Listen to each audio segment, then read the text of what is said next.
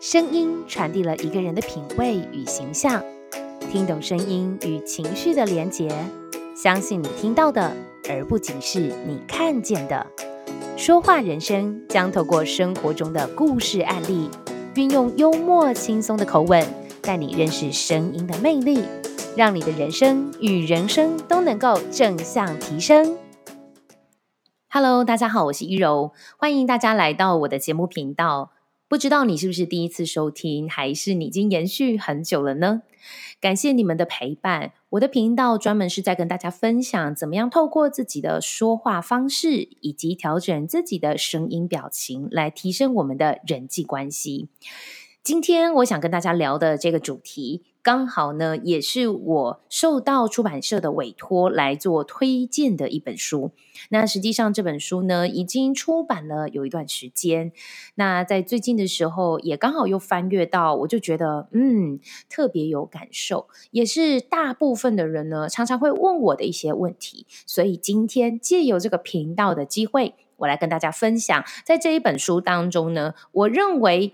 大家也必须得知道的五个好用的提问技巧，希望可以对大家有帮助哦。那事实上呢，我想问大家哦，你有没有留意过自己的说话的思想和表达的内容是否一致？又或者是自己在说话的语调和呈现出来的感觉是否有落差呢？当我们在说话的时候啊，听者会听见两个讯息。一个是文字的内容，一个是声音语调。无论是哪一个讯息，想要降低沟通的误会，达到自己想要的沟通效益，最重要的就是提升自己的说话意识。我们在学任何的东西哦，都是从无意识到有意识。比如说，你可能随便乱走，像宝宝在学走路一样，他可能随便乱走，走的。波波叠叠的，东倒西歪的，但他后来会慢慢的掌握到，原来走路这件事情的技巧也是有一些方法的哦。那又或者是说呢，我们可能在煎荷包蛋啊，我们在煮饭的时候，第一个题目应该就是怎么煎荷包蛋，对吧？好，那你在煎蛋的时候呢，你应该也会思考，到底要如何打蛋。啊，如何呢？让这个锅热到什么样的程度？再放油，然后再把蛋打下去。那又或者是说呢，怎么样的一个程度，这个蛋才叫做有一面熟了而要翻面？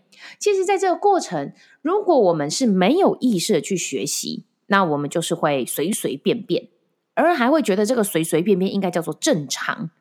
但如果我们今天有一个老师，有一个 mentor 在旁边教我们如何煎蛋。那你应该可以更快的掌握这些技巧，就像在疫情期间，我在家里，我也觉得我就变成了小当家，你们知道吗？因为我每天都必须得煮三餐给自己吃，那我就会思考说，我今天要煮什么东西？那我总不希望就是我每天都吃一样的东西。那也因为这个样子，我就想说，好，那谁可以教我？那就看 YouTube 吧。所以我实际上呢，我就会把我家里有的一些食材打入到 YouTube 的呃搜寻栏里面。那我就会看一下，说，哎，有没有些人用什么样的方法让这些的料理变得更好吃？呃，举凡可能怎么样炖饭啊，怎么样去煮粥啊，又或者是怎么样煮意大利面、烤腌猪肉之类的，就是这些技巧。事实上，你把关键字搜进去之后呢，哇，你跟着这一些呃网络上的 YouTuber 们的分享呢，你就可以轻轻松松出出一道好菜。总比呢，我可能看着这一些食材在那边干瞪眼，然后煮的很难吃，我又觉得呢食材浪费掉。所以，我们学任何的东西都是从无意识到有意识，从有意识当中再找到更好的方法，让自己以后在面对这件事情的时候，可以有一个更好的捷径，或者是更快达到我们目标的一个状态。所以，当我们今天在学习说话的时候，也是一样。你不可能就是一直这样随便乱讲，随便乱讲。有可能在你的生活当中的周遭哦，都是比较无所谓。比如说，你可能发音不标准，无所谓哦。你自己呢，身边的朋友也因为讲话都不太清楚，而你也无所谓。反正大家觉得大概就好，明白就好。可也因为这些的大概就好，明白就好，会不会也造成我们在关键时刻也很容易不在意呢？那可惜的是哦。大部分的人都因为为了要逞一时之快，为了争一口气，在沟通对话的时候呢，也不愿意呢把对方的话听完，就直接回嘴辩驳。在回答问题的时候呢，直接直白的，不加以修饰的表达，就这样的无限循环，直到让自己觉得呢，哇，人生真的想要克服，才会寻求方法，想要提升或改变。所以人哦，没有遇到问题，没有遇到真正的苦难，是不会看见自己现在的问题的哦。所以。我觉得这也是一种好事。那当然呢，后来出版社就是来找我推荐这本书的时候，我把它看完，我就在想说，哇，那实际上呢，原来在讲话的过程，光提问这件事情呢，它就很值得呢，出成一本书来跟大家分享哦。那在看完之后呢，我真的觉得它是一本很棒的书。那我不太确定，就是在马来西亚的听众、新加坡的听众朋友们有没有办法购买到。但如果你是台湾的朋友或大陆的朋友，是可以在网络上面直接购买的哦。好，那我在演讲的时候啊，常会和我的听众说呢，说话它不是一门艺术，而是可以学习的技术哦。那此书它就用很有系统、很有脉络的拆解各种的说话情境，来带领读者们呢了解每一个的对话过程。那只要你加加以修饰，或者是转换某一种说话的技巧，那你一定能够促进彼此的沟通，呈现比较正向的结果哦。那当然啦、很多人会说，哎，老师。我觉得上完你的课之后，我就觉得更不会说话。也有可能你可能看完这本书，你也会问自己说：“我是不是更不会提问了？” 所以就很多人会觉得说：“哇，说话变更难，或提问变得更难。”因为我们要想很多。好，可是我只是要跟大家讲说，你有想等于呃比没有想还要好，因为你总不希望人生一直重蹈覆辙嘛。所以实际上，我们讲话方式真的是长期以来的习惯养成。你就像在减肥，你知道吗？如果你对自己的身材已经忍无可忍，你想要好好的减肥，让自己身体健康，但相信呢，营养师或者是运动教练，他一定也会叫我们做什么？就是要认真的去记录你每天吃的食物跟水量，你都要全部把它记录下来，包含你的作息，你可能早上几点起床啊，晚上几点睡觉啊。这个时候你就会更惊觉哦，哦，原来我们是长期以来这么样的无所谓自己的身体，你知道吗？就无所谓呢，呃，随便乱吃，无所谓的糟蹋。那当你真的有意识的时候，坦白讲哈，你不需要有营养师或者是那个减重教练在你的身边，你应该也会多多少少警惕自己，去监督一下你自己。哦，所以如果你想要回到当年哦，傲人的身材。那你一定必须得花一番的功夫，所以我觉得做任何事情呢，都是从怎么样，从无意识到有意识，而你提升了你的有意识的留意你自己的生活状态，你才有办法改变你的人生。就像我也很常会去跟我的学员讲说，当你今天呢，你要去改变你自己的讲话方式，第一件事情，你应该要先学习观察能力。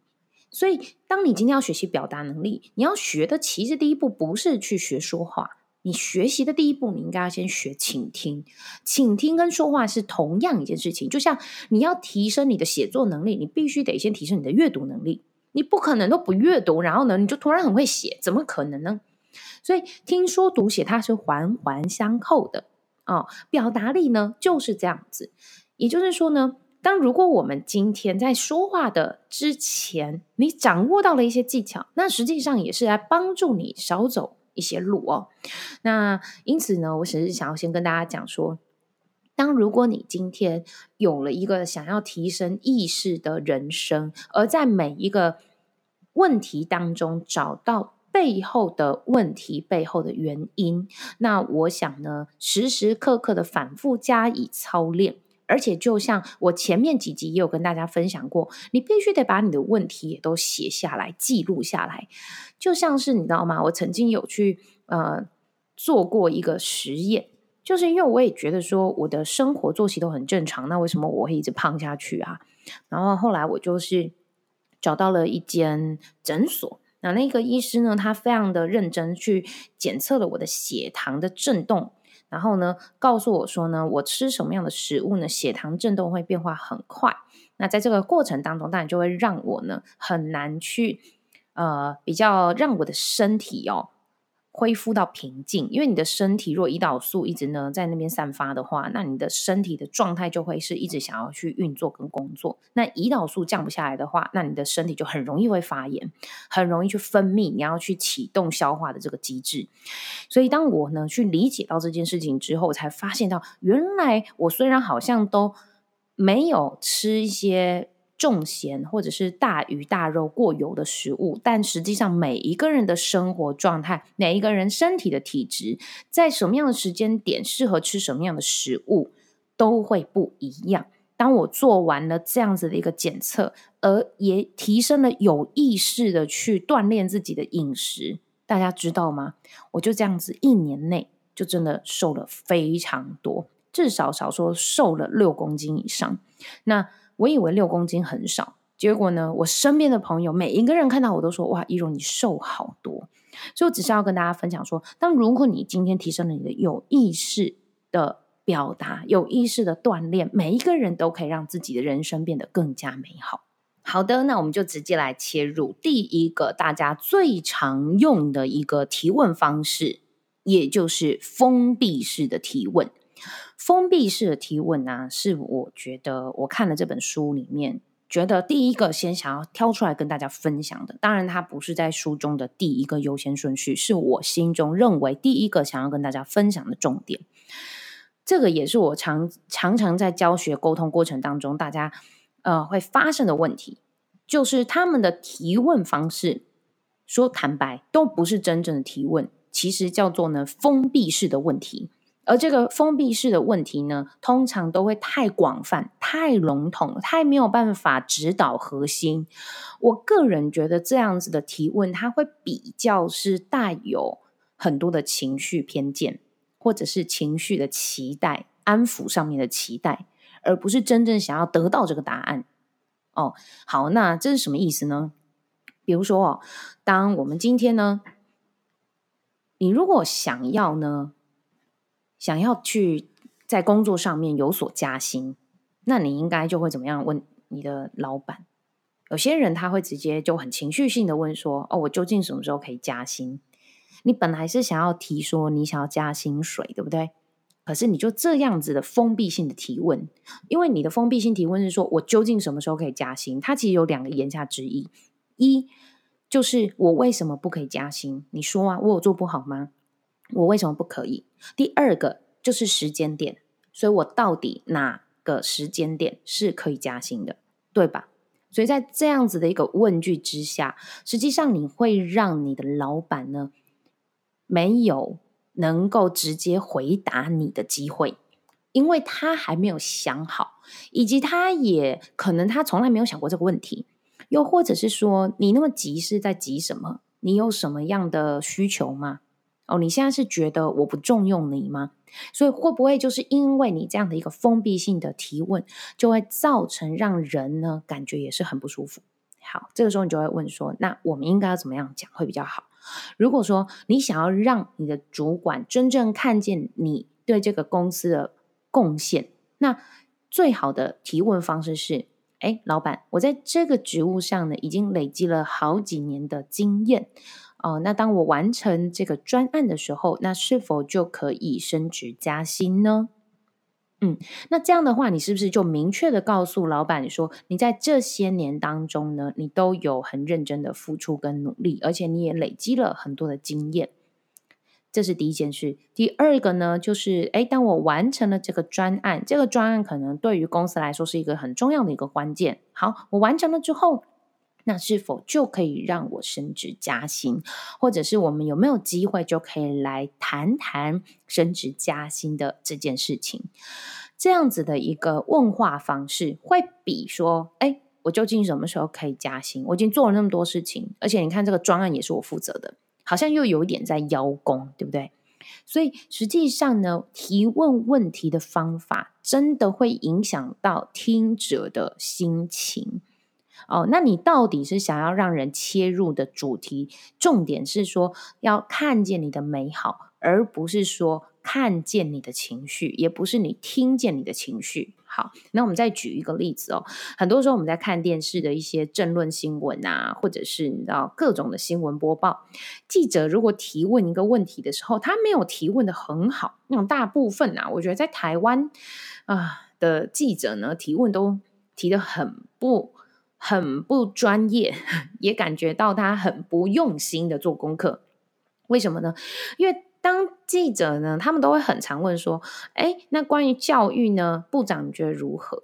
哦，或者是说关于这个福利哦，你觉得如何？有没有觉得说你虽然是一个很封闭，然后指导核心，但实际上你就是会让人感觉到你不知道怎么回答哦？关于教育，你觉得如何？哦，关于比如说现在关于台湾现在的体制教育，你觉得如何？哇，这个面向太广了吧？你知道我从哪边切入？哦，或者是关于薪资福利，你觉得如何？呃，这个要怎么回答呢？而且大家也都会知道很多东西，你不能看单一现况。比如说单一现况就是薪资福利不佳，或单一现况就是我们的呃台湾的教育可能多半还是比较属于制式化的教育。你说真的反转啊，或者是课纲改变啊，但你说这些的呃改变，那真的哦，全部的老师们都跟上了吗？或者是有时候不是老师跟不上啊，有时候可能真的是。软硬体也都没有办法跟上啊，尤其像硬体设备，你也不是说添购就添购，就像是最近的疫情关系，然后很多家长就是很担心，就是小孩子在学习上面的一个转为线上学习，你说是他们真的不愿意转吗？有时候他们也是情非得已啊，为什么呢？因为他如果他可能家里有三个小孩好了，那他家里只有一台笔电。可能爸爸妈妈光要自己工作，那一台笔电就是要拿来工作用的。那你呢？好，你把你的手机就给你的小孩去学习。那因为你家可能有三个小孩，那剩下的小孩呢，他也没有手机，所以真的，我听到很多身边的朋友是，要么就是随便了哈，要么就真的怎么样，就是将就一下看小手机，又或者是说呢，干脆呢，三个小孩子，那就是看谁的。课程比较重要，然后就是把那只手机呢给那个小朋友看，那剩下两个小朋友呢就跟着一起学，就是只能做这样子的一个调整呐、啊。所以你说真的说改变这件事情，或者是你提问的这件事情，并不是说嗯你直接问我就要给你一个答案，很多时候是有些答案不是那么能够直接表达的，对吧？而且如果你答不好，别人又怎么看我？所以很多时候我觉得提问问题的技巧，大家都必须得去提升。所以哦，作为一个提问者啊，你千万不要问太笼统、太广泛的问题，你一定要注意你的提问技巧，否则哦，我记得我曾经在学习的过程啊，然后就有一个教授跟我们讲说，你光看一个人提了什么样的问题，你就知道他的深度有多少。哇，你知道吗？我自从听到了这句话之后呢，我都会很谨慎、很小心的去提问，因为我很怕我提的问题，别人觉得我好像没有经过脑子想过。但你又不能因为太害怕，你知道吗？而你就不提问。当如果你因为太害怕别人的想法而不提问的话，别人又觉得说，那你是不是都没在动脑筋，都不问问题？有没有觉得真的做人超难的？所以我只是要跟大家讲说，好，你在提问问题之前呢、你也不要把别人逼到窘境，你也不要让自己呢呈现你好像很没有深度。所以，当如果你使用封闭的问题的时候啊，你是可以避免呢我们在无用的这个沟通当中打转，你是可以直接将话题引导到我们的心中，你指导核心，但你一定要切记。这个封闭式提问是不能够滥用的，否则细节太多，也不容易找到主题的核心哦。当然，还有第二种的方法。第二种的方法呢，我觉得跟刚刚的封闭式提问是有点像的，就是直接问哦，就这么简单，就叫直接问。当你直接问的时候，你也是可以逼出对方给你一个答案的。那我我个人觉得呢，前面介绍的这两个技巧呢，它会比较呃，会比较没有耐心。哦，你可能会比较想要赶快急切的想要有个答案，那甚至我个人会觉得，像这种的提问技巧，也等于是他比较不会情绪控管，因为他没耐心嘛，他等不及了。可是当然在必要时刻还是可以用。好，那我们来看一下第二个叫直接问，直接问呢能够逼出对方给你一个答案。所以当如果你真的等不及，或者是你觉得对方一直在那边绕来绕去的时候，哇，那你就赶快用，赶快用这个技巧哦。那如果说，可是呢，直接问他还是有一些方法在的。例如说呢，当如果你问对方说，你为什么还没有到公司？哦，如果你希望对方回答的是说，为什么你还没有到公司？那你应该要怎么问呢？比较好的方法是说，你什么时候要到公司？所以实际上，这个直接问他还是有一个技巧性在，就是你要直接问到重点。如果你还是很开放，就是哦，你为什么还没有到公司？其实这句话还是有两个言下之意啊。第一个是你还是在埋怨对方嘛，就是你为什么迟到？你为什么还没有到？对不对？你干嘛那么慢？你知不知道你每次都不不不？OK，又开始了，就是会比较情绪性。第二个呢，maybe 你是真的想知道他为什么还没到公司？是路上堵车吗？还是出了什么样的问题呢？OK，所以这个呢，就是第第二种可能会产生的言下之意。所以，当如果你要直接问的时候，记得一定还是要问出你真正想要得到的答案。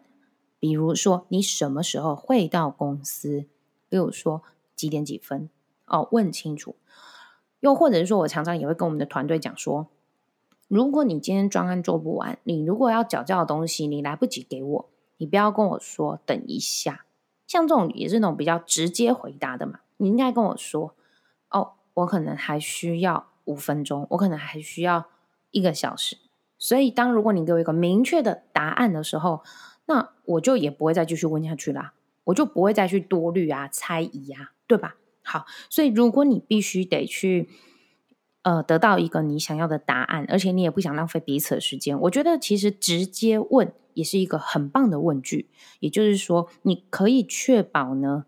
你的这样子的一个一问一答是有它的价值在的，那我觉得这种直接问的句型也是一个非常棒的事情。那因此呢，这边的重点就是，你如果想要得到一个明确有效的答案，听好了，叫做有效哦。那你所问的问题呢，就要越直接越简单，而且你要能够保证对方是没有办法逃避的，这样子呢，这个的问句才能够是比较精准的问句。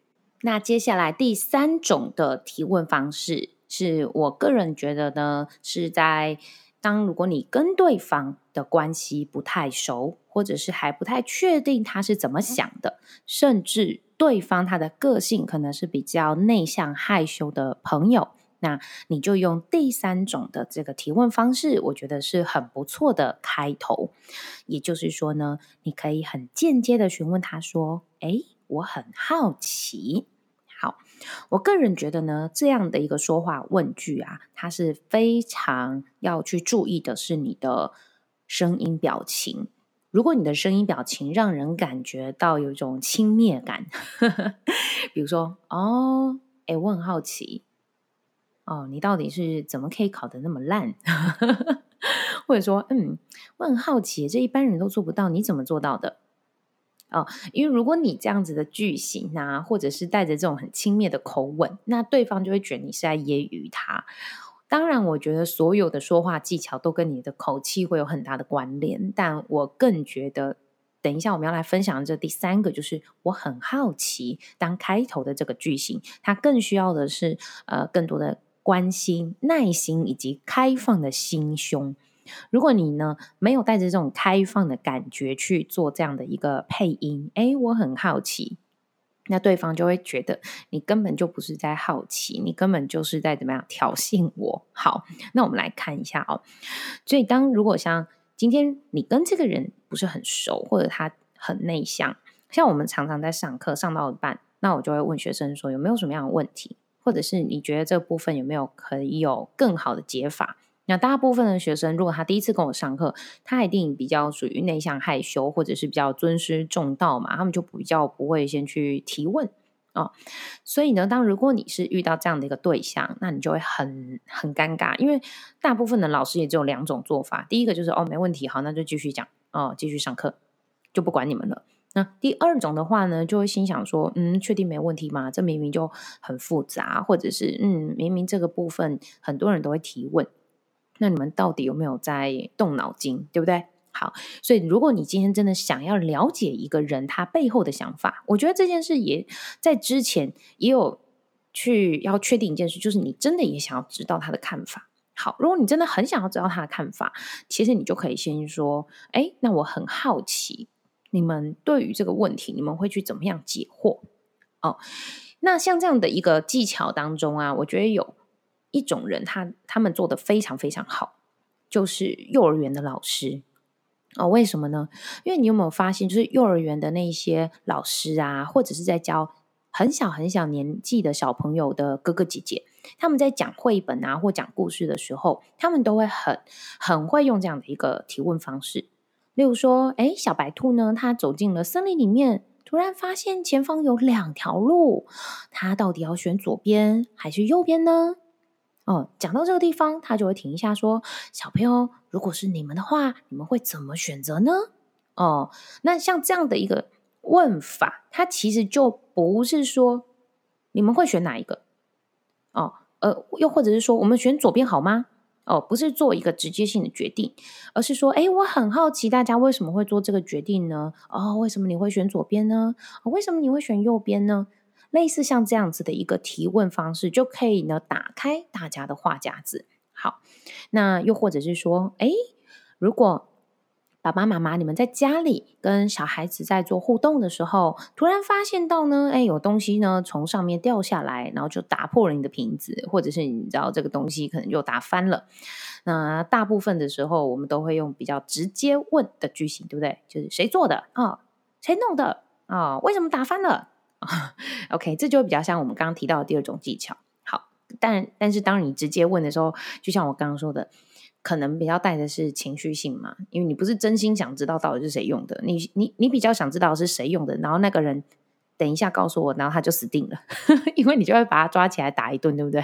好，所以实际上呢，这个的间接问是说，哎，那我很好奇，哎，这个东西怎么会掉下来呢？嗯，又或者是说，哇，妈妈很好奇哦，就是今天呢。我在打扫家里的时候，发现了有一个东西不见，那不知道大家有没有找到它哦？而不是先去设限了，说，哎，为什么东西不见？是妹妹你用的吗？还是哥哥你偷的呢？哦，类似像这样的一个说话的方式。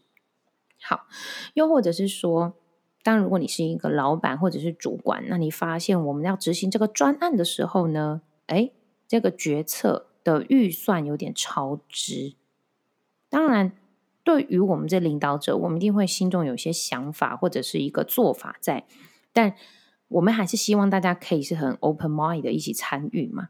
所以呢，你也可以这么问说：哎，对于解决这个预算超支的问题，大家有什么样的办法？哦，像我就会还蛮常用这样的一个问句，也对我的团队们，我就会说：嗯。我们现在疫情期间，我们的线下的营队没有办法举办了，我们要转为线上。各位老师有没有什么样的好创意、好想法？哦，那大家当然就会提很多的想法出来。那所以呢，在这个过程当中，其实也代表着是我们是很愿意去倾听对方的想法，而不是直接的告诉他们我们的做法，然后又需又希望就是对方能够接纳。嗯，这个呢，就是第三种，就是在间接问的这种说话句型。那你一定要确保的是说，当然，如果对方他比较没有想法，或者是你也想要先听听看大家的意见，又或者是对方可能比较内向、比较敏感的人，那用这种提问的技巧，我想就会是一个很棒的开头。那接着延续我们刚刚说的，如果对方他可能跟你不是很熟，或者他比较内向害羞，或者他可能比较没有什么样的想法能够直接的回答，那你就可以用“我很好奇”来当做是一个开头。那在书中呢，他还有提到一个方法，就是我们现在要来分享的第四个技巧，也就是呢，当如果不知道要跟对方说什么的时候，其实开放性的问题也是有一个很好的引言。那像开放性的问题哈，我觉得不是说对方不知道怎么回答，而是就像我们刚刚开始说的，当如果你的问题太过广泛、没有聚焦的时候，其实对方也不知道怎么回答你。那同样的道理，如果呢，你给对方太聚焦的问题，有的时候也会造成对方不知道怎么回答。哦，所以当这个聚焦跟不聚焦之间，你必须得去拿捏。那我个人认为，最好的拿捏的方法，就是还是要善用人事时地物。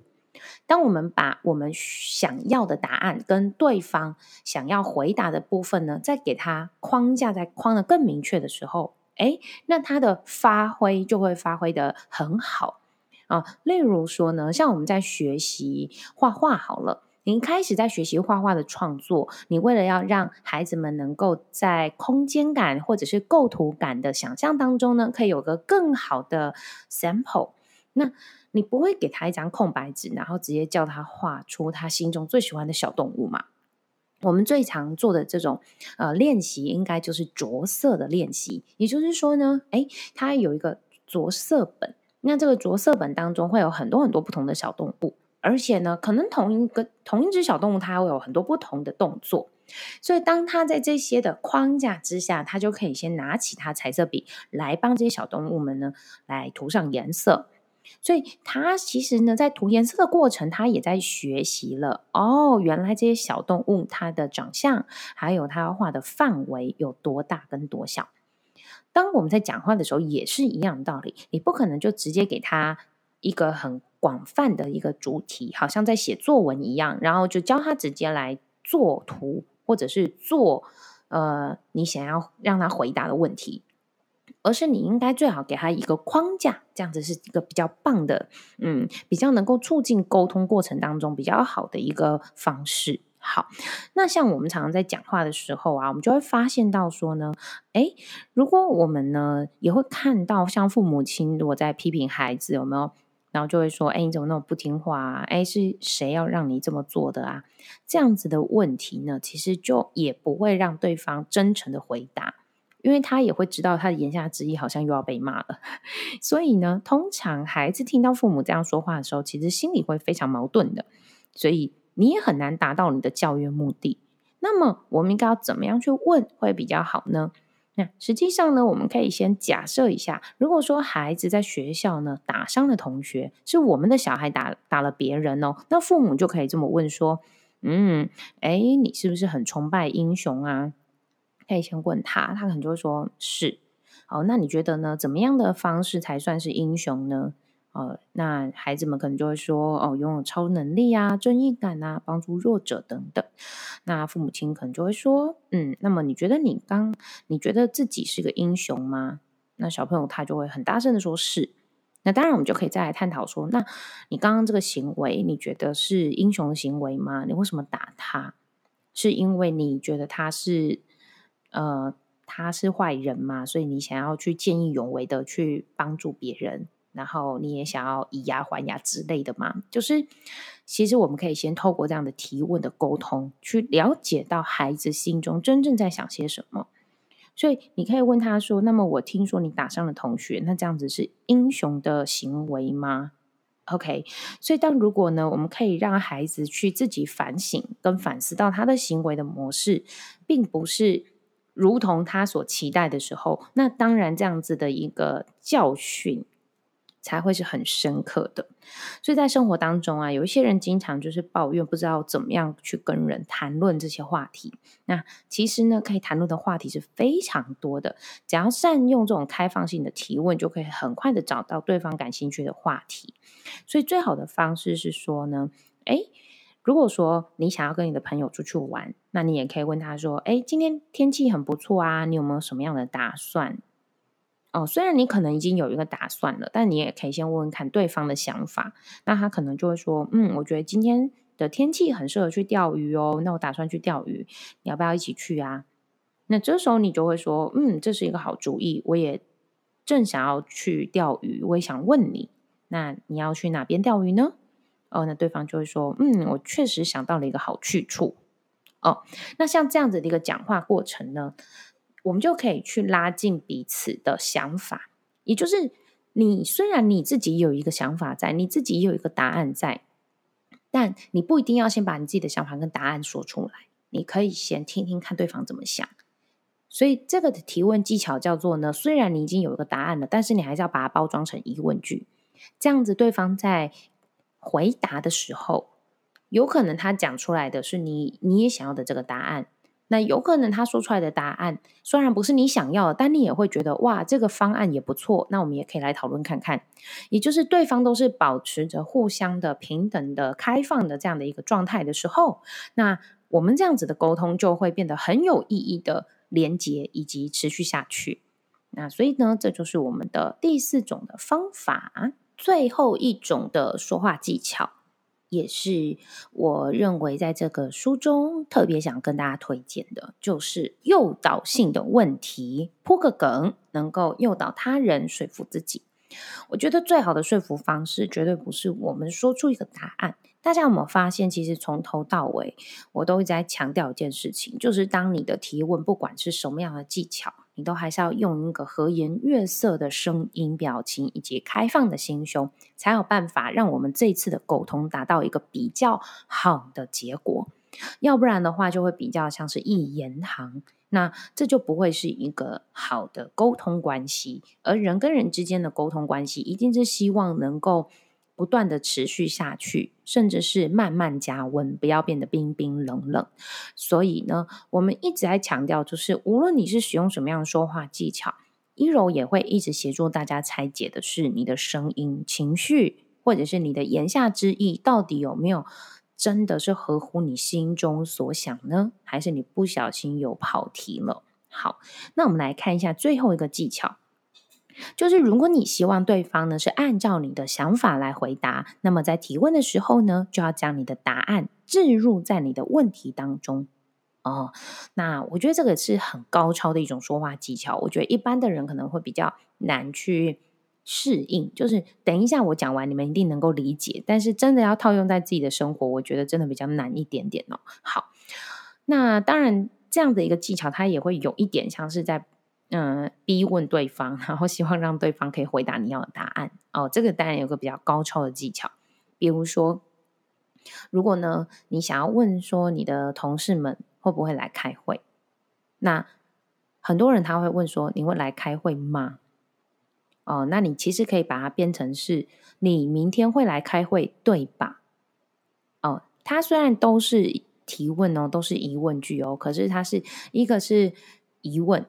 啊，一个是肯定性的提问啊，完全不同哦。我再说一次，如果你说你明天会来开会吗？哦，那他一定会有两种答案，叫会跟不会。第二种提问叫做你明天会来开会，对吧？哦，这个的言下之意是更期待的是你会来开会，懂我意思吗？虽然你还是可以拒绝我，可是我更期待的是什么？你会来开会。第一种的提问是你会来开会吗？那不一定是一种期待，所以不知道大家有没有感受到这两个句型当中的差异性？